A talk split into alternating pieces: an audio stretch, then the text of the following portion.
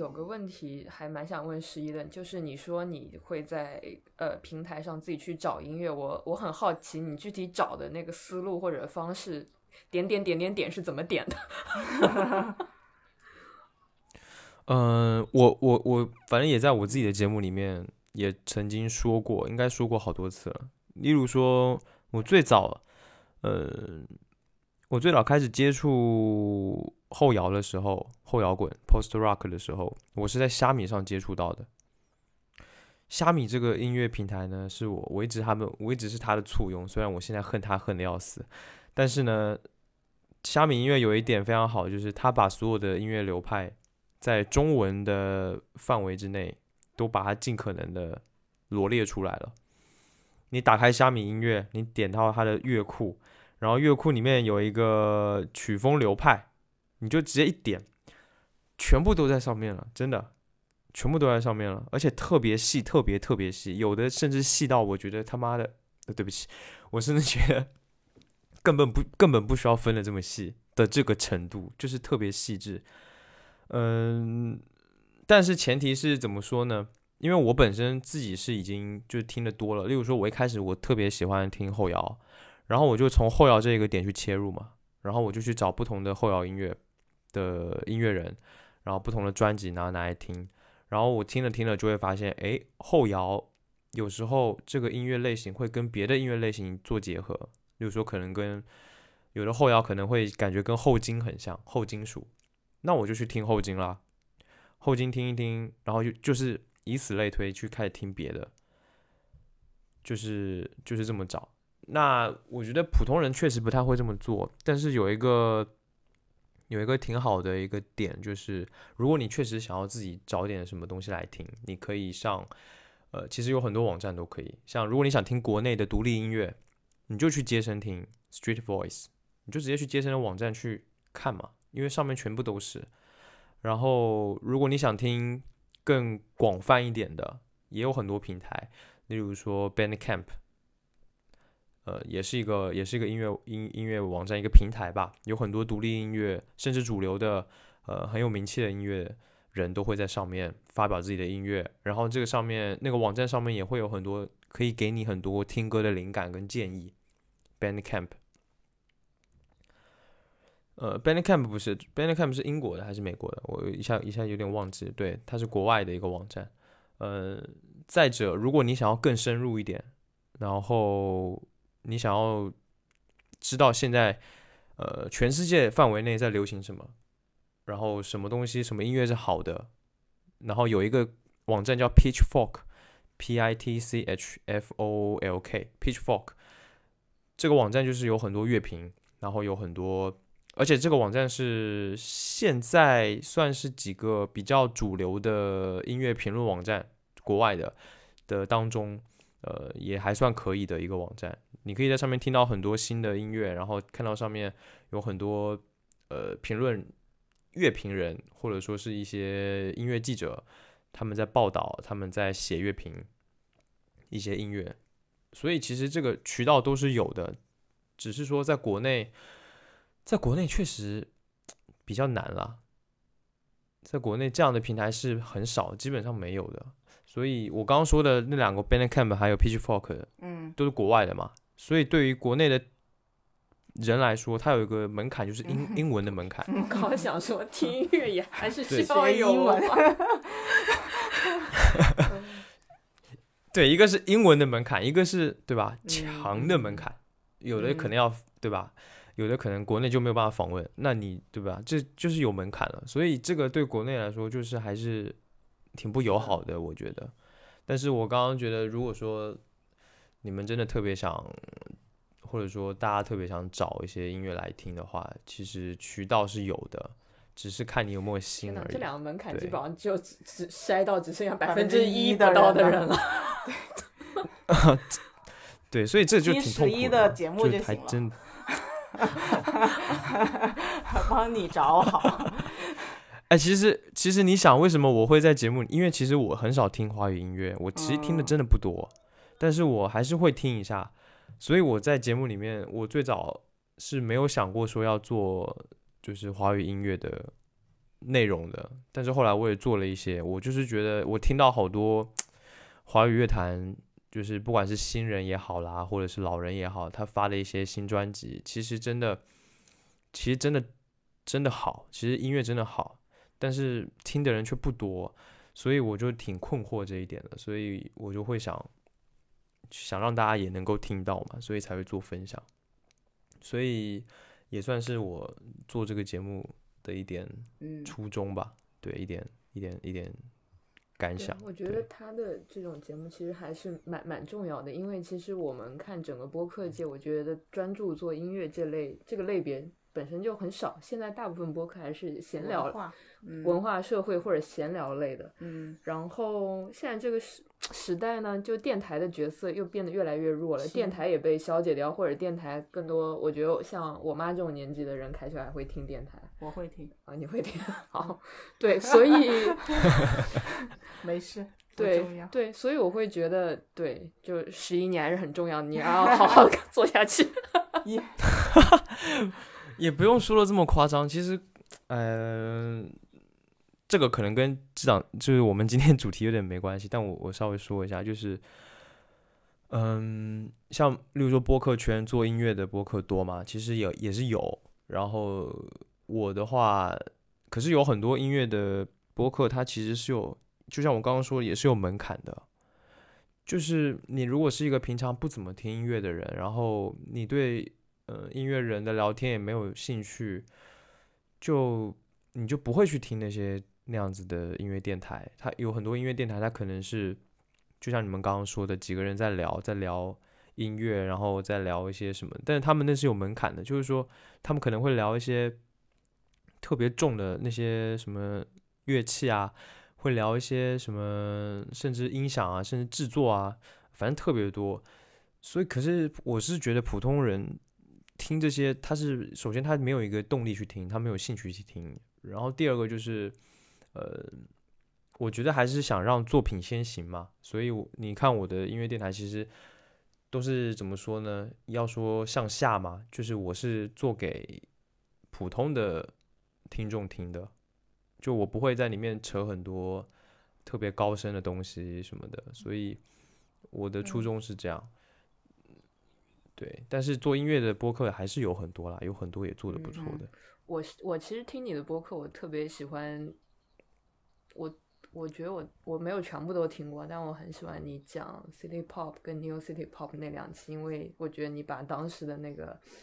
历史环境啊这些给讲出来了，是我可能你听电台节目听不到的，然后你除非自己去专门看这些流派的风格的书，你才能知道的东西。嗯嗯嗯嗯，其实这些百度都有。对，但是对这个就是对我们来说，我们不会像你那样去找，自己不会主动去不会去点点搜点这些东点点，我。们就是。所对以我就对对说现在这个环境，就是对于我们这种路人很不友好。就是其实是有很多好东西，但是这个东西出不来，因为各种各样的原因出不来，然后就就是很绝望，我也觉得很绝望。我就觉得可惜吧，对，所以嗯，主要是这个嗯，这个感是觉。的，我也是这个感觉，我也是这个感觉。我觉得我好像绝望，没有那么 绝望。我好，我好像还好，因为我觉得 综艺节目你是一个科技向善者还是科技向恶者？没有。我觉得综艺节目能不能曲线救国的？综艺节目，哎，我觉得可以啊。我觉得现在就是，嗯、我之前做过那个，反正我也就不说了，反正就是也做过一期节目，然后就是也是聊《月下》这档节目。呃，我们当时是因为，呃，我们的我的或者说我跟当时那位采访者，那个叫音乐先生的范志辉老师，他是一个媒体那个音乐行业的媒体观察媒这个观察的一个角色。他跟我的意见其实，他当时的意见是说，他是觉得像《月下》这样的节目，我们先不说它好或坏，我们只说它存在的意义，对吧？就像我们刚刚如果只看它好的一面，其实它是有存在意义的。我们现在缺的就是这样的节目，缺的就是越来越多这样的节目，要的就是要越来越多。它只有这个类似的音乐综艺的节目越来越多，你才会就是整个怎么说呢？整个节目的质量吧，我这么说好了。例如，就是整个节目它有竞争嘛，然后它质量会越来越高，会越来越高。然后所有的音乐人他有更多嗯曝光的机会，因为现在说实话，看综艺真的是国内人的一个 生活方式。对对对对对，真的是生活方式。所以你只有通过做综艺这个切切口，我觉得真的就像你说的，就是可以曲线救国，可以可以以一个别的方式去把音乐带到更多人的嗯生活当中。对我觉得这一点真的挺重要的，音乐综艺来这一点来说。好吧，对啊，不要那么悲观。不不是我，我不知道，我就觉得，但是很多时候你只能是说把它，是是这个意义是有的，就是你告诉大家其实还是有这些东西，然后可能通过一些形式让大家觉得，哎，这个节目里面还有很多好听的歌。但是我我自己一直有一个持怀疑的一点是，我不知道这个东西是对它，因为它是一个很随机性的东西，就是譬如说。月下，它可能因为一个很随机性的原因，它火了。嗯因为我们做任何的内容产品都是天时地利人和。我做之前，我一定不知道它能不能火，或者是它会怎么样。所以它很极大的概率是因为他运气很好，他遇到了一个好的环境，或者反正有各种各各方面的原因，他火了。然后，但是他可能火了，哎，带火了，呃，新裤子，带火了九连真人，或者是刺猬，条人对，嗯但是我不确定他到底是对整个行业、整个产业，还是说他就是一个哎定点突破，然后啪一下子的一个东西。我我不太确定他在整个长久的这个线路上来说是一件好事还是坏事，或者说是没有意义的事情。对它像像之前电音其实也就也没，其实它也没做成功。然后包括我们说回《明日之子》这个节目上来说的话，我们做了三三三个版本的 Super Band 中国，一个是优酷的一起乐队吧，然后是芒果 TV 的我们的乐队，然后才是呃《明日之子》这三个版本，其实也都没有让大家发现乐手的好，或者是这个音乐上面的一些突破，就是他他其实他可能花了很多的力气。但他没有遇到那个时机，或者是我们刚刚聊到的很多的问题，包括制作团队对这个节目的判断上的一些问题，他没有达到这个效果，然后就让我会觉得很纠结，就是这个 这个东西到底是好还是还是坏？它它可能是一个，就是你不是一个主线上的东西，就突然从旁边出来一个一个什么样的东西，然后影响了整个这个市场也好，影响了整个行业也好，因为我也看到很多。评论或报道是说啊，那现在新裤子的演出或者谁的演出就是以前的多少多少倍，但其实其他的乐队他没有参加过这个节目的乐队也并没有享受到他的这个利益，嗯，就会有一有就是在整个这个行业里面来说的话，我不知道他可能是先把这个这个行业这个乐队这个东西带给了大众，但是在整个行业里面的作用，其实我我不是很确定的。这个 之前也是，我也是想过这个问题。其实 之前那个周云鹏，你们知道吗？周云鹏他反正也是在微博上发了一条内容，diss 了乐队的夏天这档节目。他说，像月下这样的节目会破坏独立音乐。对，他是有这么一个观点。当当然，这个说法。我也挺同意的，然后，嗯，他确实就是，哎，凡事都是两面的嘛。然后会不会到底会不会破坏这个独立音乐，或者说，呃，例如说整个音乐生态，其实是有可能的。所以，所以就挺，我当时的想法是说，呃。就是还是要做，没有办法，这个事情就没有办法，还是要做。因为不不管你是商业上的还是什么其他的呃一些想法，就是你这个东西还是会做，还是要做，只是说能不能做到避免，或者说让它做到好，能不破坏这个生态，或者说反正就是寄希望给这些 你们了，寄希望给你们了，就希望你们对你们能把节目做的特别对吧？就做的比较好。但但我觉得你。从整体是呃整个生态圈来看，我觉得肯定是有有积极意义的。就是你刚刚说的定点突破，我觉得肯定你要去突围，你肯定先得从点突破，嗯然后才能一个面这样来突破。嗯但我觉得，比如说月下播了之后，呃，你虽然说有些没没上节目的乐队，他可能没有得到任何的利益或者怎么样，嗯但你如果从这中国整个线下 live house 的这个市场市场来看，它绝对是在是是是，对对对在蓬勃增长的。我同意。对，所以嗯我觉得，嗯，怎么说呢？就音乐审美或者对音乐的呃兴趣的培养，首先这是一个很慢的事情，是需要花时间的，所以，嗯嗯，嗯可能不会那么快见效。嗯。而且我觉得你你你今天说了一个点，特别启发我的是，在就是我们这个顺序的问题，就是你在你形成这件事情和大家的共识之前就已经被打散了，所以它就没有，它是一个不可逆的过程。就是你可能是先有个共识，然后我最后才有一些分散，而不是说我我就还没有形成那个共识或者是一个一个风向标的时候，我就被打散了，那个东西可能就不可逆了，嗯，然后它就可能就回不去了。对，就现嗯。在的确很散，以至于我现在可能看音乐综艺，我能够让我就是非常肤浅的 surprise 的东西，可能是两个不同圈层的人，他们一起合作了一个舞台，比如说上官上官喜爱跟马赛克，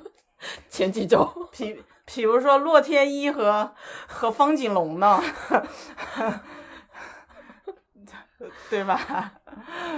嗯 是是这个问题哦。我刚我刚想到了，就是音音乐综艺和音乐行业这个东西，它如果是一个都是很成熟的，那一定就是一加一大于二的一个效果。然后我就想到了，为什么我们觉得 Super Band 会那么好，就是因为在韩国，它可能这个音乐它的市场和它整个综艺，它其实两个行业都是蛮好的，都发展的挺好，而且它整个是呃商业的体系和它呃形成的一个运运作的逻辑。都是有自己的一套比较成熟的市场规律了嘛，所以它这两个东西再把综艺和音乐结合在一起，其实它就是有一个非常大的助推的力量。嗯，嗯所以为什么我们会觉得 Super Band 也好像无限挑战它的歌谣季，它也会带出非常多地下的音乐人，像吴赫，他其实就是被无限挑战那档综艺节目的音乐季带出来的。然后他通过那档节目之后，就会他本来是一个地下的乐队，然后就变成一个很很很受欢迎的一个比较主流的一个乐队。然后像 Super Band 这样也是，因为它有太多的呃市场上的音乐人，然后他们本身也会去各地做演出，然后他们这些音乐人也都很厉害。你看我们里面看到的那些乐手，然后他在用一个综艺把这些人弄弄在一起，然后去展现他们非常好的音乐，而且这个音乐是非常受大众的认可的。嗯，然后它整个形成的效应就会是一个很正向，然后比较积极的一个作用。对我，我觉得是就去韩国，我自己非常直观感受明显的一点，就你会感觉好像，我觉得在其他国家都没有那么多，可能欧洲有些国家除外啊，就是韩国的街头表演非常的多，非常的丰富。全民出道嘛，对，这个当然跟那个爱豆文化这些有关，关对但是当我后来得知，哎，Super Band 里好多选手以前就是在新村那些地方街头驻唱的，我就会觉得哇哦，就是会被这这种音乐在国民生活中的普及程度以及它的嗯那个参与度之深给震惊到，嗯对，嗯，对。讲回《明日之子》这个节目，因为这个主这个话题的话，其实可能听众比较想了解的一点是，作为综艺来说，它为什么没有像 Super Band 或者是就它的韩国原版那样去秉持它前两集的那种调性，变成一个哎很燃、很热血的一个 band 的一个节目。它到中期到后期之后，就变成一个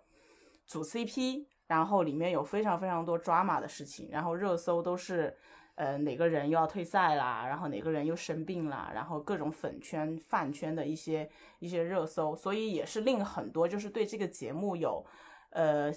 对于 Super Band 同样期待的一些观众来说是很失望的。我也看到过很多很多的类似的评论和讨论。其实这档节目就是属于一个对节目组来说是一个失控的状态。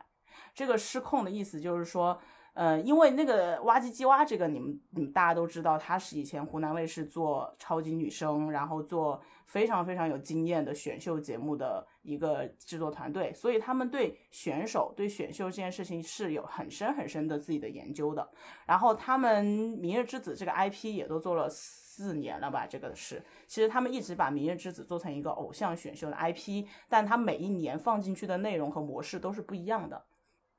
所以他们其实每一年都在探索不一样的，说他们打造偶像的路径和模式。其实，所以说他一他从最开始，只要是在《明日之子》这个 IP 里面，他一定就是为打造偶像而来的。不管你是打造偶像的歌手，当然毛不易我不知道是一个意外，还是他身上也有某种 偶像的那种气质。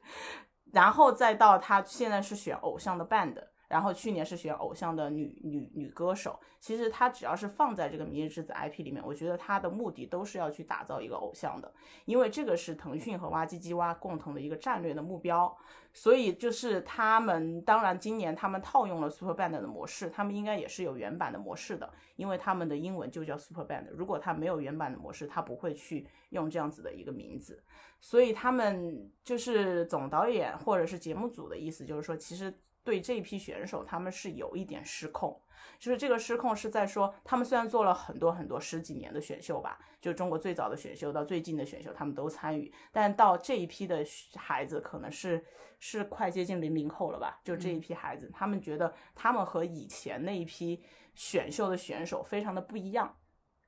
不一样的一个点是，以前的选手吧，他只要来参加我这个节目，他心里是有预设的。就是我是抱着当艺人的态度来的，那我就是要有艺人的自觉，我就得遵守某些约定俗成的一些规矩、一些标准，然后节目组对我的一些要求，我都是他自己心里是有那根弦在的。但是可能是到这个年龄段，包括零零后他们这一批人的一个性格，整个他们生长出的环境的关系，他觉得他们这一批选的人，他是非常非常非常散漫及自由。就是他们没有说我要通过你这个节目去当艺人，你找我来不就是来玩儿吗？然后你找我来不就是来跟大家弹琴唱歌吗？我我没有必要一定要成为艺人的，我以后我就去开个面馆，我结婚生小孩就行了。他们对自己的预设不是说我一定要通过这个节目去成为一个艺人，所以他们整个其实节目组的立场上来说是有一点点失控。但是呃反过来说，其实节目组。大家也知道，他不是一个很以音乐为主的啦，就是他他还是要在腾讯和哇唧唧哇整体的偶像生态里面去打造这个这个产品，因为腾讯和哇唧唧哇有明日之子的 IP，也有创造系列的 IP 嘛，它打造出来的都是以流量偶像的为主的。因为很明显的一点就是，我选一个乐队，我为什么要用网友投票呢？如果我在乎在乎的是音乐性，我就不会以说打头这件事情。对吧？我觉得最明显的，这这我我自己看节目最明显的一点是，韩国 Super Band，他虽然都是男选手，我当时就很好奇，怎么一个女的都没有？这这就先不说了，他男选手里从，是啊，哎对，为什么呢？我现在突然才反应过来，真的耶，我才想起来。这个我们到时候再讨论。但是他的男选手里，从零零后到四十多岁大叔，这个年龄跨度是非常大的。嗯，但。明日之子就非常明显的定位在还是小鲜肉的乐手，对啊，这个狭窄的范围内，他是在这个偶像 IP 里面的嘛，嗯嗯，所以他是一定是有的。哎，对他们没有 SuperBand 没有女生，我记得我问过，我问过他们原版的人，好像是说其实他们就是想要把这个事情 focus 在男的上面。也是会有自己的一些考量，就是说想让他们去交朋友，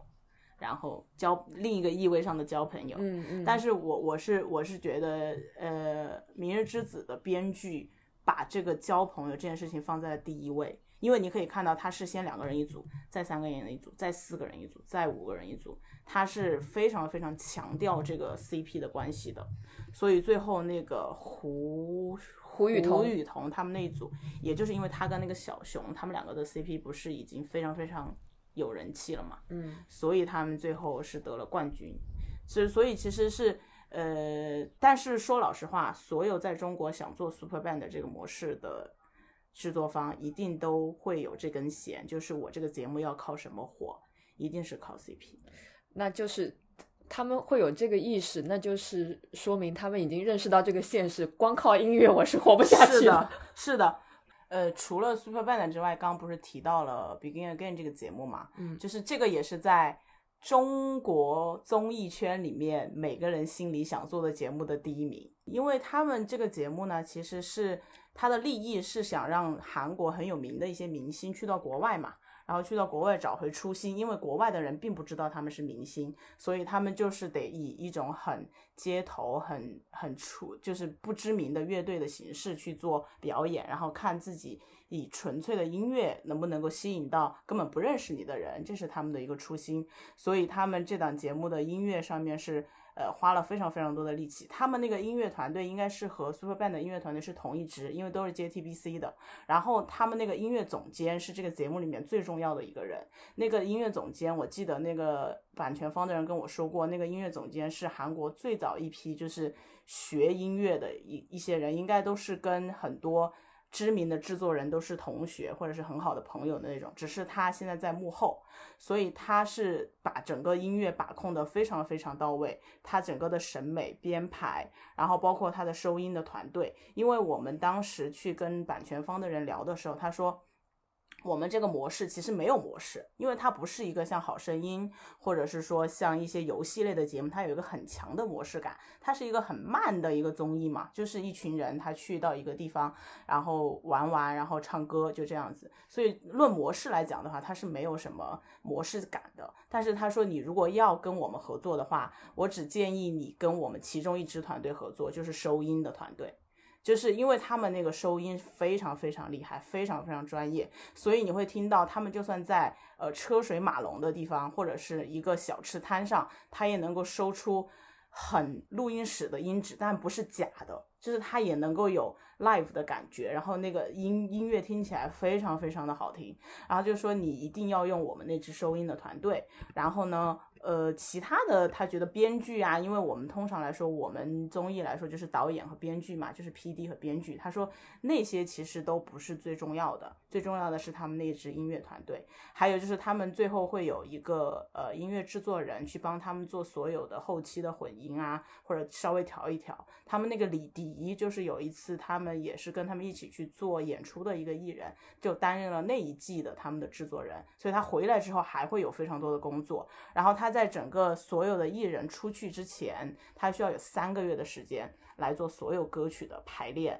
和选曲，就是他选曲也是非常非常的精细的，精细到说，哎，我这一集有几首韩文歌，有几首英文歌，比如说我去了西班牙的话，我要不要加一首西班牙的歌？呃，他们会非常非常精细的去去规划说他这一集的这些歌曲，因为你会你会很明显的感觉到，他其实每一每一集都会有一首那种。Billboard 大热的歌曲，譬如说很欧美，譬如说 Senorita 或者是 Havana 这种歌，对吧？但它也会有很小众的一些一些歌曲，韩国本土的，对，也会有韩国本土的一些歌曲，这些都是他们非常非常精细的去编排的。然后，所以他当时我们因为中国也非常想推出这个节目的中国版，然后但是就是因为各种原因，在中国就是我觉得刚才我们讲的所有的原因都是它不成型的一个。因素，然后还有一个就是我们对于艺人的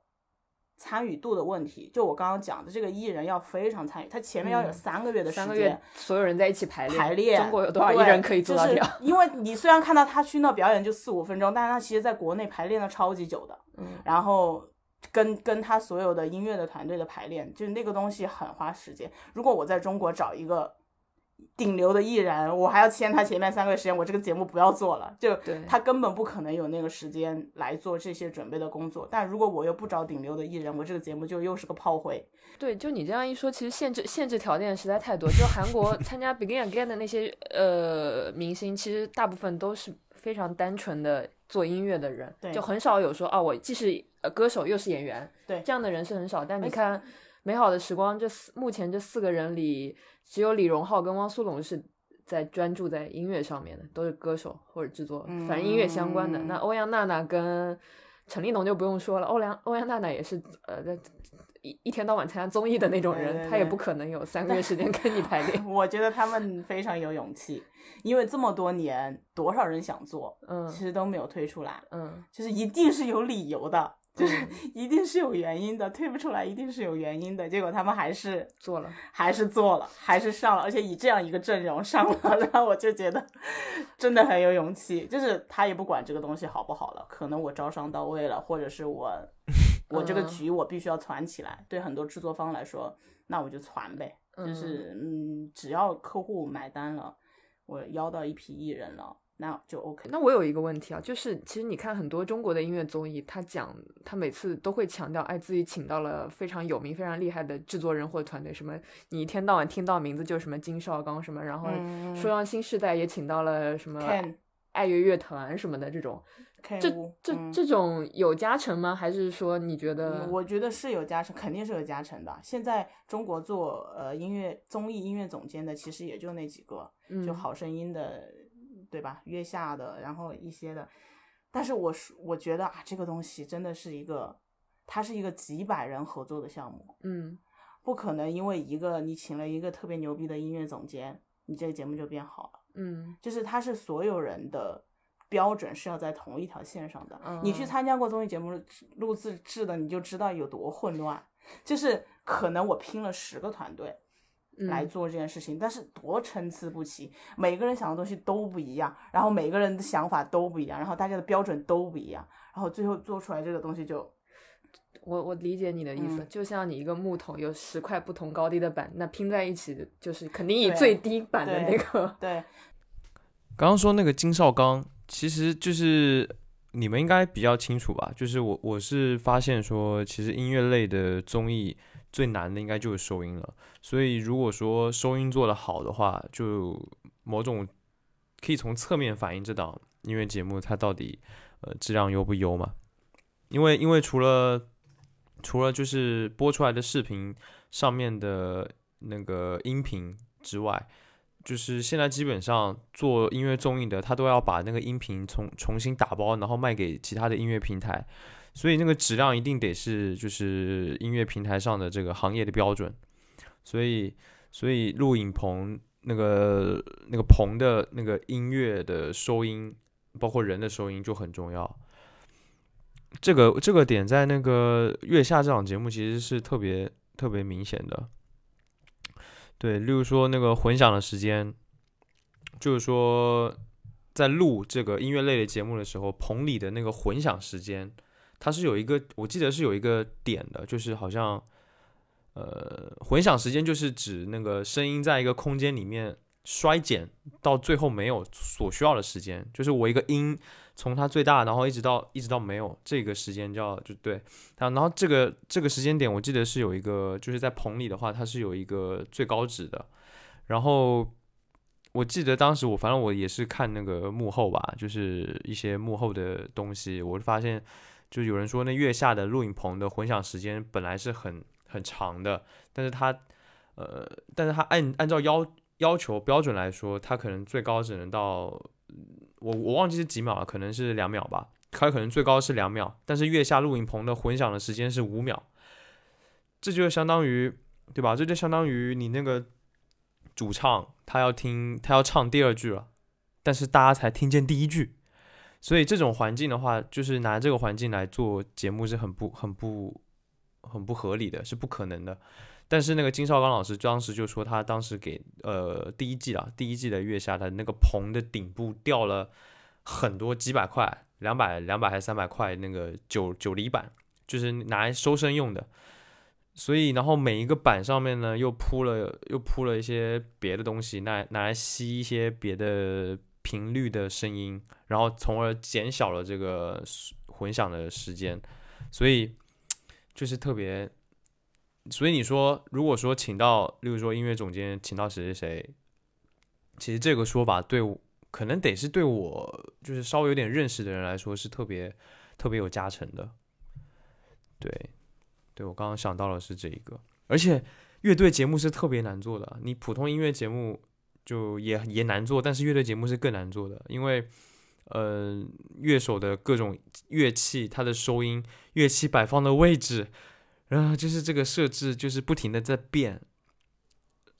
所以就特别特别困难。所以当时我就觉得，呃，有金少刚老师在的话，应该是这个节目的效果应该是会很不错的。但后来发现确实也不错，至少在音乐这一块上来讲，就做的确实还是蛮好的。嗯，好的，呃，我们最后要不要我们三个人各自给大家，我觉得可以推荐一首你在所有任何音乐类综艺节目里听到过的，你比较想推荐的歌。嗯，我我其实想推荐的还是那个 Super Band 里那首，就是他们呃第一次组团之后，就是有一个弹贝斯的 frontman 赵元尚，他当时是大家第一次组乐团，然后所有人都是啊吉他来一个，鼓手来一个，贝斯来一个这样组的。但他他作为一个贝斯手，他直接邀请了三个吉他手，有四个人 在一起，三把吉他一把贝斯。嗯呃，弹的一首歌叫就是 Coldplay 的名曲《Adventure of a Lifetime》，就这首歌基本上是我我对这个节目的入坑曲，也是我觉得所有人基本上都是这首这首歌入坑的，因为对，就是我觉得他他嗯怎么说呢，就是创造了一个非常有有有空间感、非常华丽、非常大气的一个一个一个感觉。嗯他除了用了 Coldplay 这首歌之外，他还用了那个那个。嗯，《星际穿越》里那个 Hans Zimmer 的那首叫《First Step》那首歌，所以把这两首歌呃拼接在一起的。对，然后这首歌是他们 Super Band 后来巡演所有巡演的，哎，其实也就两场巡演的开场曲。就当时我们看到，就是二十几个乐手，大家拿着各种各样的乐器嗯，出场演的就是这首歌。对，然后这首歌当时后来也被呃 Chris Martin 啊，还有酷玩别的呃乐手都给点赞还是转了什么的。点赞了。对对对，嗯我们会我们会放一下这首歌，大家可以听一下，应该 会在我们片头。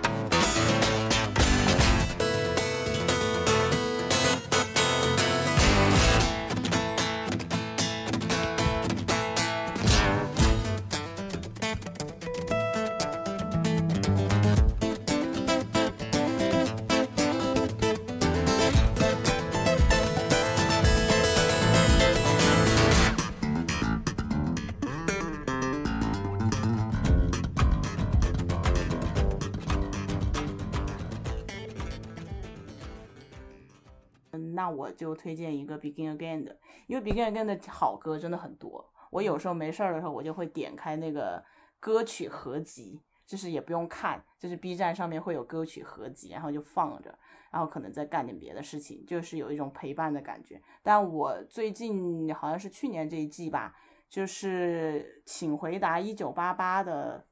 那个歌手叫金碧，然后他就是来参加了去年那一季的 Begin Again，然后他在那个节目刚开始第一集还是第二集还没有出国的时候，他们在韩国的首尔的街边的一个小吃摊上，他跟另一个老一点的歌手唱了光头的那个叫啥名？对，何林，对何何林，他们两个一起合作了这首就是《请回答一九八八》的里面的歌曲叫《青春》，然后因为他当时就是那个意境特别的美，然后这首歌就是我说那种收音，你能听到好像是录音室的音质，但是你又能听到那种烟火气，就是因为它是在一个小吃摊吧，所以它又有那种烟火气，再配上这个歌的歌词，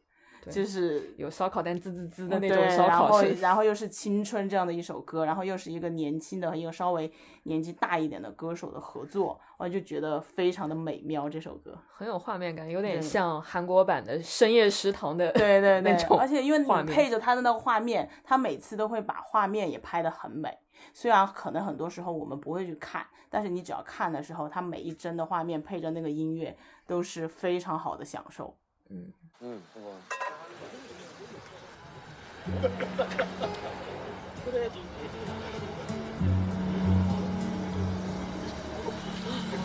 언젠간 가겠지 푸르른 이 청춘 지고 또 피는 꽃잎처럼 달 밝은 밤이면 창가에 흐르는 내 젊은 연가가 구슬퍼 가고 없는 날들을 잡으려 잡으려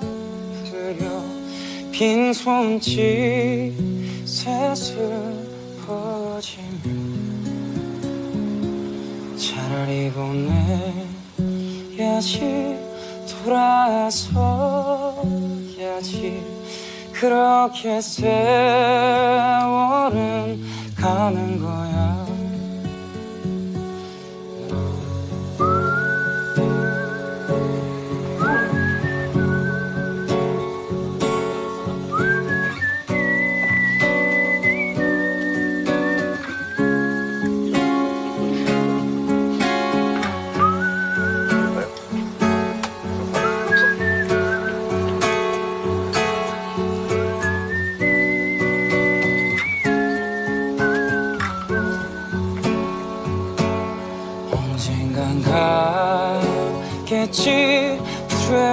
이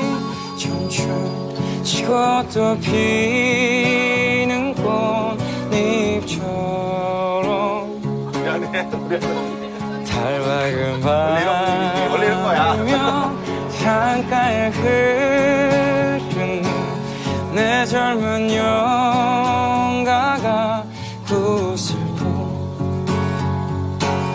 나를 두고 간 님은 검소하겠지만 날 버리고 가는 세월이에 정들고 없어라 허전한 마음은 정답던 옛 동산 찾는다. 언젠간 가 겠지 푸르른 이 청춘 지고 또 피는 꽃잎처럼 那十一有什什么推荐的歌呢？我想起来一首，你们肯定都想不到，就是我是我是唱作人当中，那就第二季的我是唱作人当中，郑钧有参加嘛， 然后他在里面唱了一首歌，我我印象特别深，叫做《爱妈货》。这是一个对爱妈货，这这是一个藏语吧，好像是。对，然后这这首歌，嗯、这首歌很特别，就是它能让人很安静，能很就是平和下来。然后它，呃，这首歌“挨骂货”这三个字，就这这个藏语，它的解释可以解释为奇妙哉。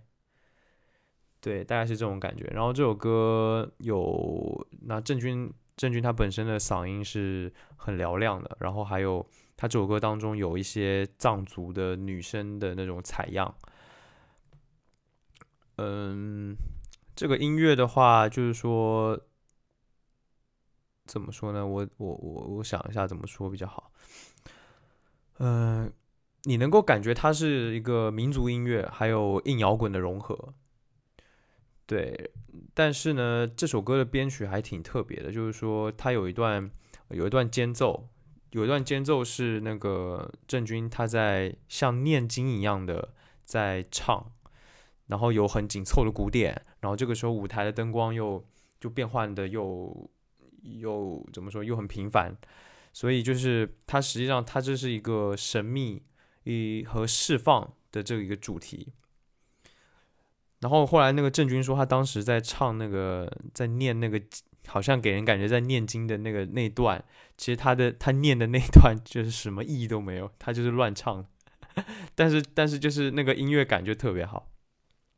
然后最后就这个歌就收了，就是说这首歌是，呃，我觉得挺震撼的吧，但是它又整体是很平和的，能够怎么说呢，安抚心灵啊的那种感觉。对，所以这是一首关于祝福的歌，我觉得这首歌当时给我印象特别深，我觉得这是一个很好的作品。然后它居然会出现在呃一档综艺节目里面，我觉得就当时给我的感觉还挺好的。郑钧的《爱骂货》。令人心悸的少女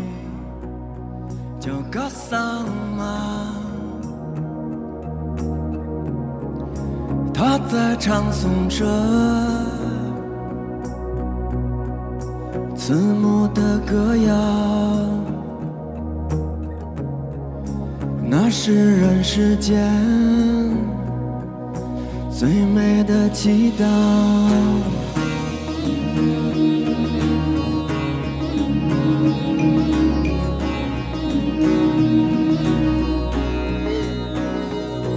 一切被流离的人们，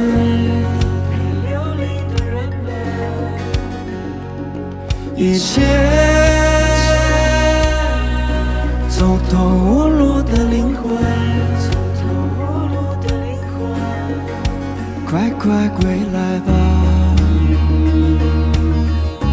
放下眼泪和重担。回到我身边，享受着冰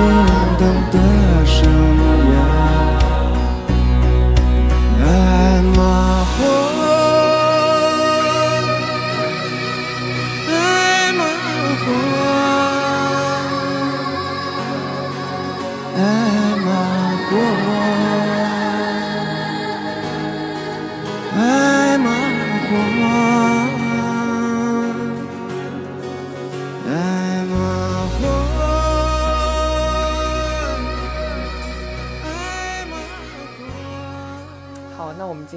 就很愉快的聊到这边，非常开心。十一可以到我们节目里来给我们输出很多非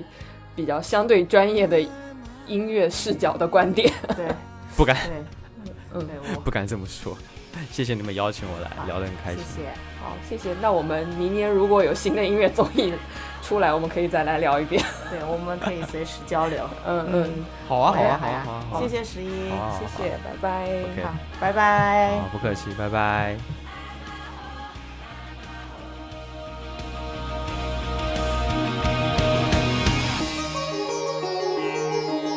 幽默着的夕阳下，令人心悸的少女。